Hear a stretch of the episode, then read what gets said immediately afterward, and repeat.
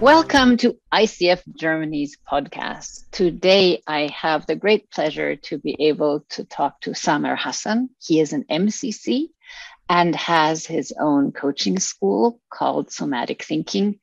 In 2019, he was awarded the prestigious Young Leader Award by ICF. And he is a practicing Muslim, nomad, crosses cultures and faiths without being attached, and has lived in multiple countries. And today, I would like to ask Samer about the relationship of Ramadan and coaching. So, welcome, Samer. Thank you, Kirsten. I'm very happy to be here with you. What I a, am so glad. what a lovely topic that you have chosen, and for that reason, it will be my pleasure to answer your question.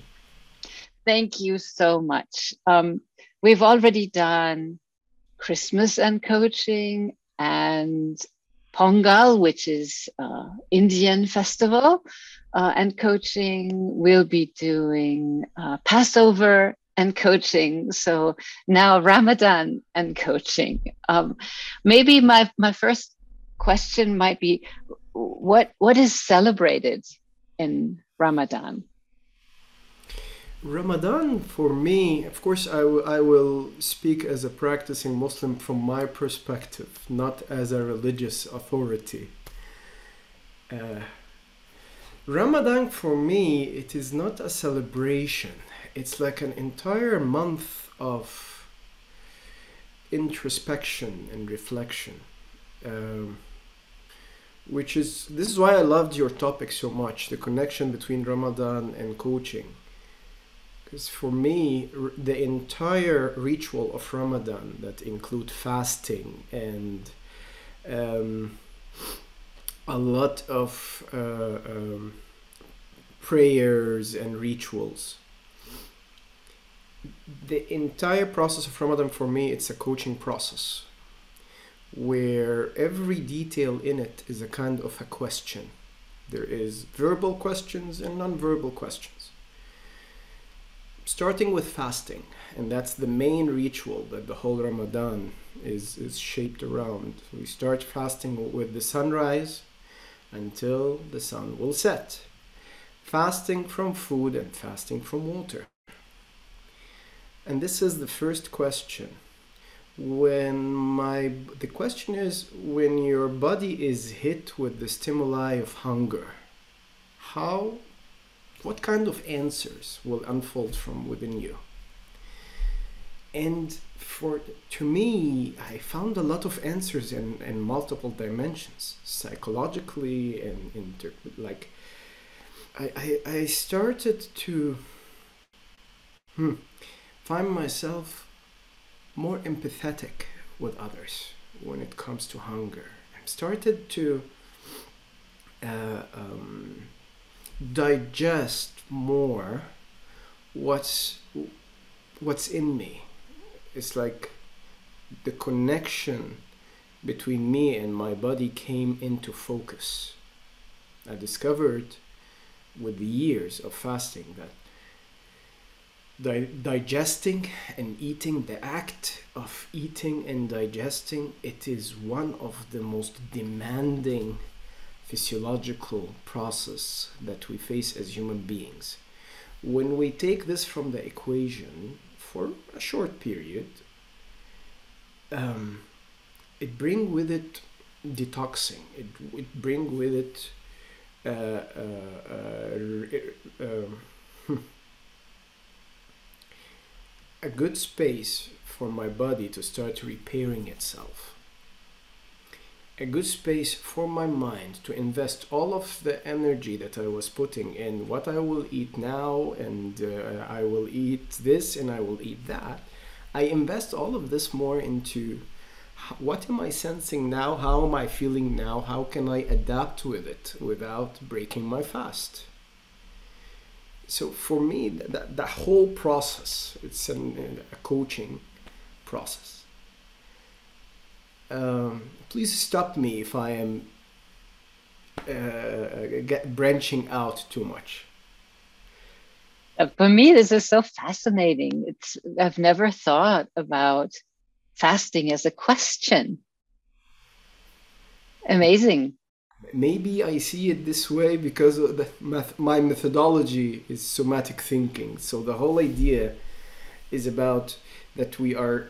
It is not enough only to ask our minds with specific, with direct questions. We also need to ask our unconscious mind through our body, and it, it has just a simple, simply put, it have a different power. It's another level, and this is why, from my perspective, fasting was a very profound ritual and it was part of thousands and thousands of years of religions many in many many religions across cultures and across time.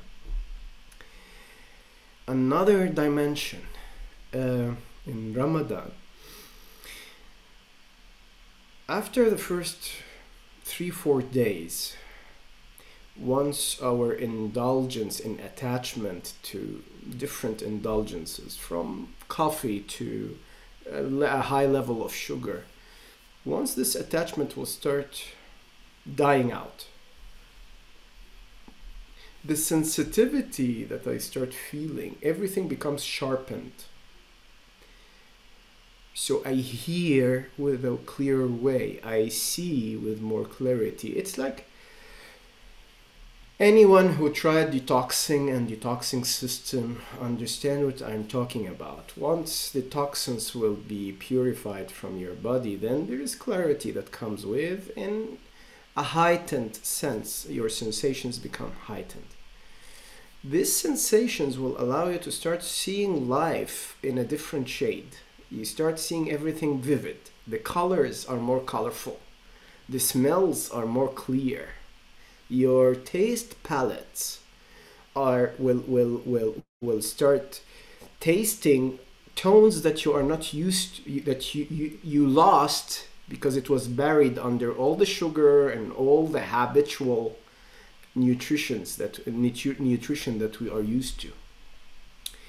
The result is you start seeing reality that it's as it is life that is full of life it is not bland or uh, kind of uh, you know uh, two dimensional no it becomes three and four and five dimensional and for me as more the sensory information will increase as more clarity and emotional intelligence and awareness will come.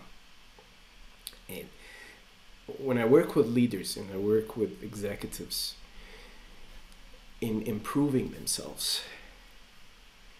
Any change that needs to be introduced, it will always need to be introduced by extend uh, hmm, empowering their ability to listen more, which listening is a sensation,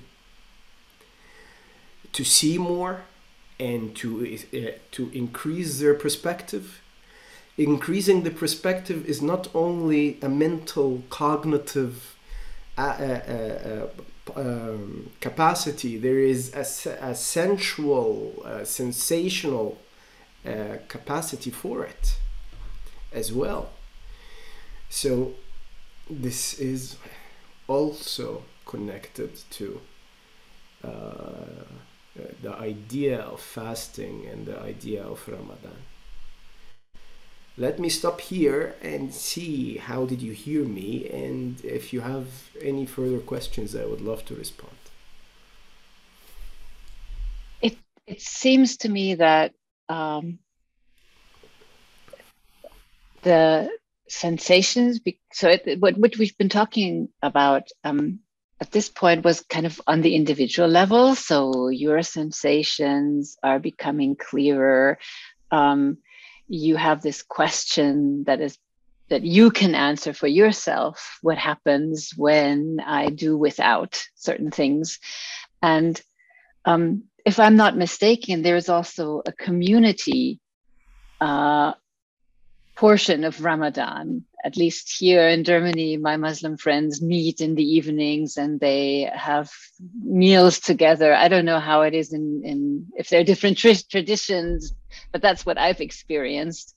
So that the fast breaking is also something cool. So I think my general question is what is the what is the community effect or what is the what is the community experiencing? Great question. Uh, the community is connected to all the work that an individual work on himself. So until this moment, we have this individual with heightened sensations, and he have this empathy to people who are hungry or people who do not have enough food and so on. And at the same time, he have this calmer sense. He become calmer some would say a bit lower energy even than the usual. I stop going with the speed of life. I, I will stop running for this month. I will just slow down my rhythm. So take this individual and then breaking the fast we go to the mosque, we pray together the prayer, and we break our fast uh, in, uh, in, in, Maghrib prayer, which is the sunset prayer. And this is where we break our fast with something very simple, usually three dates and a cup of water or juice or something. In a festive, celebrative kind of uh, uh ritual that we do, feeling the impact of what of what we did the, the whole day. The sense of communion start happening. The the the people they become overly generous with each other. It becomes like an an, an extend an an extend an extension. For whatever I did on myself I start now testing it with others and after prayers there is more reading in, in the holy book of islam quran. And reading in quran it's we believe that these are the words of god and, and so on. So we start looking at it with different perspectives and trying to understand the narratives.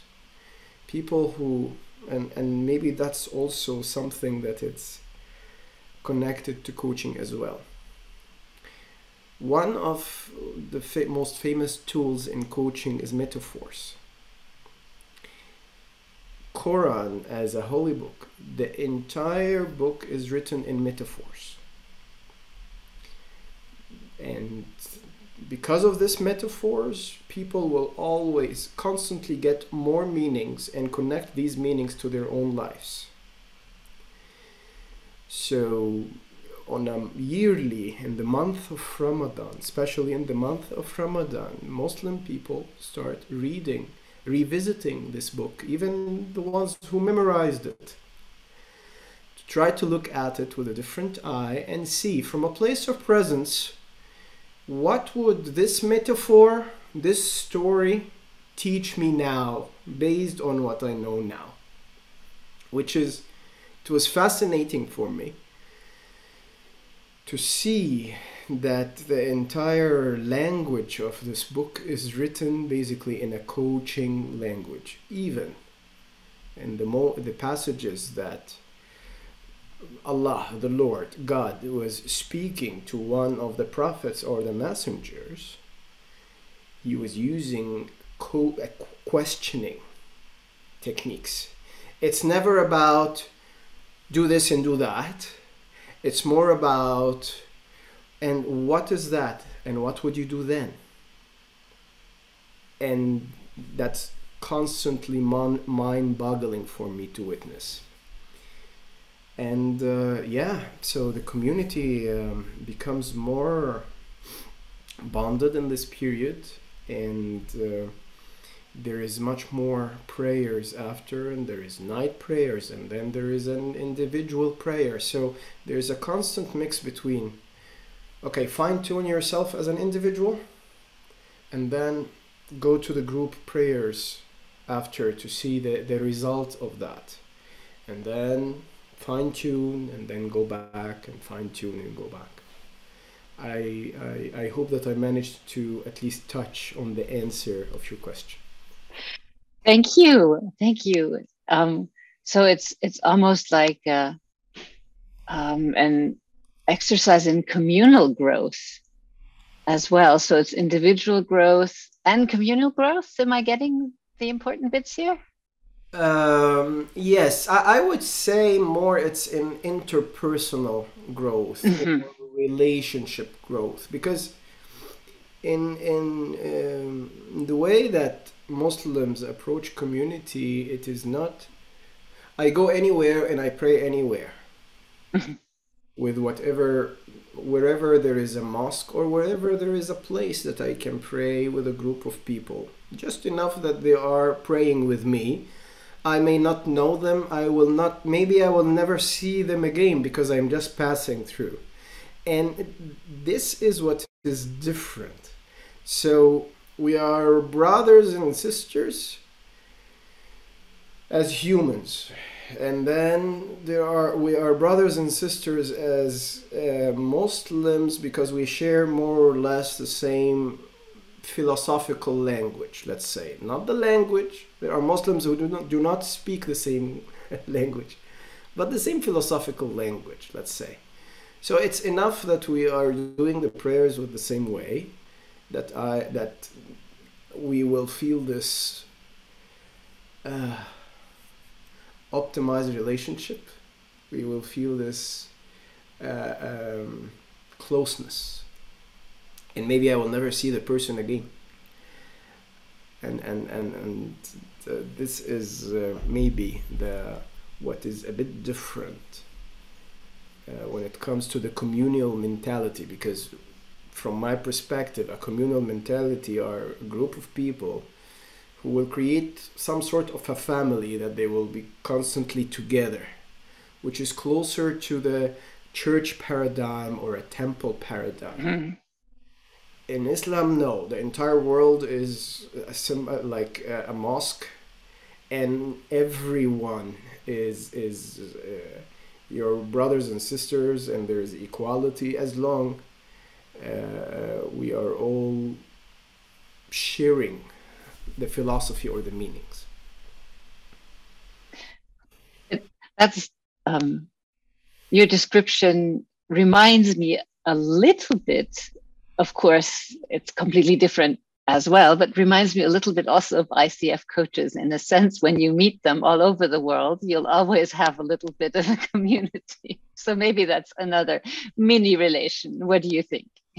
I perfectly agree with you. At the end of the day, Kirsten, for me, religions, all religions, it's all about optimizing human values or the values that the person, the human being as an individual, believe in and live by. And then, of course, it will be uh, echoed in the communities. ICF is the same thing. And the good thing about ICF that we started with what, what really combined us is this core values that it's all human based. All the core competencies of the ICF, it's human based. And this is what made it so successful, and this is what made it very um, well spread. And the same thing for me is the idea of Islam itself, or the idea of faith in itself. Originally, it's about core values that it's optimized and we can live by but of course and that you, we will see this even in icf you will see the group of people who want to be more special than others. So we will take a bit of this these core values and we will claim that we are the door for it. But in reality it belongs to all humanity. And this is what i love in both icf and I hope that we will keep growing this way and we keep it human based uh, not exclusive or exclusivity based somehow. Uh, and uh, uh, this is what I love about Islam as well. And at least the way that I see Islam, the way that I practice Islam, and the way that I know that there is a lot of Muslims, they see it this way. Wow, thank you how insightful and how um, inspiring. Um, personally, I have only fasted, I think, twice in my life, just as an experience. And your description almost once makes me want to do it again for the for the growth and and for the questions it's it's it's asking so thank you so much for your description is there anything else that you want to say that i haven't asked actually Kirsten i think that whatever came out is what was meant to come out maybe uh, i will share with you a simple formula that i have especially when dealing with religions. Let's speak to the elephant of the room. Um, there is a common idea that religions divide people, not really bring them closer to each other. And on the practical level and the real world, you will find this as truth. But in the same time, you will not find that it's a religion thing. It's more of a human condition thing. If we are not divided because a Muslim and a Christian and a Jew, we will be divided because a Westerner and Easterner or uh, we will be divided male and female. The whole idea of labeling and spending too much time of labeling you and labeling me, for me, this is what divides us. But if we remove this from the equation, guys, girls, everyone over there, try stuff experience. Every experience is a stimuli, and every stimuli is a question. And not all questions need to be uh, uh, answered from the head. There are questions that we need to include our body in. That's the whole concept of somatic thinking here. I'm giving you a, a cheat uh, sheet. The whole concept of somatic thinking is you need to include your body in answering the question because your body will give you the behavioral insight that nothing can, can answer it on just a cognitive uh, meaning making level only. It needs to be experienced. Experiment, experience everything and anything without putting a label on it. For me, I defined myself as a Muslim after I experienced many, many, many, many things. And I found that this is this bundle of experiences what matches me more. And then if you want to call me a Muslim or not, I do not care the label itself. I care about the practice that you are living by. Show me who you are through your behavior, not through your labels please, for the love of God. Mm, I couldn't agree more. And what a lovely statement to close our session. Thank you, Samer. This was a very interesting conversation for me, and I hope for our listeners too. Thank you. Thank you. Thank you so much. It was lovely being with you,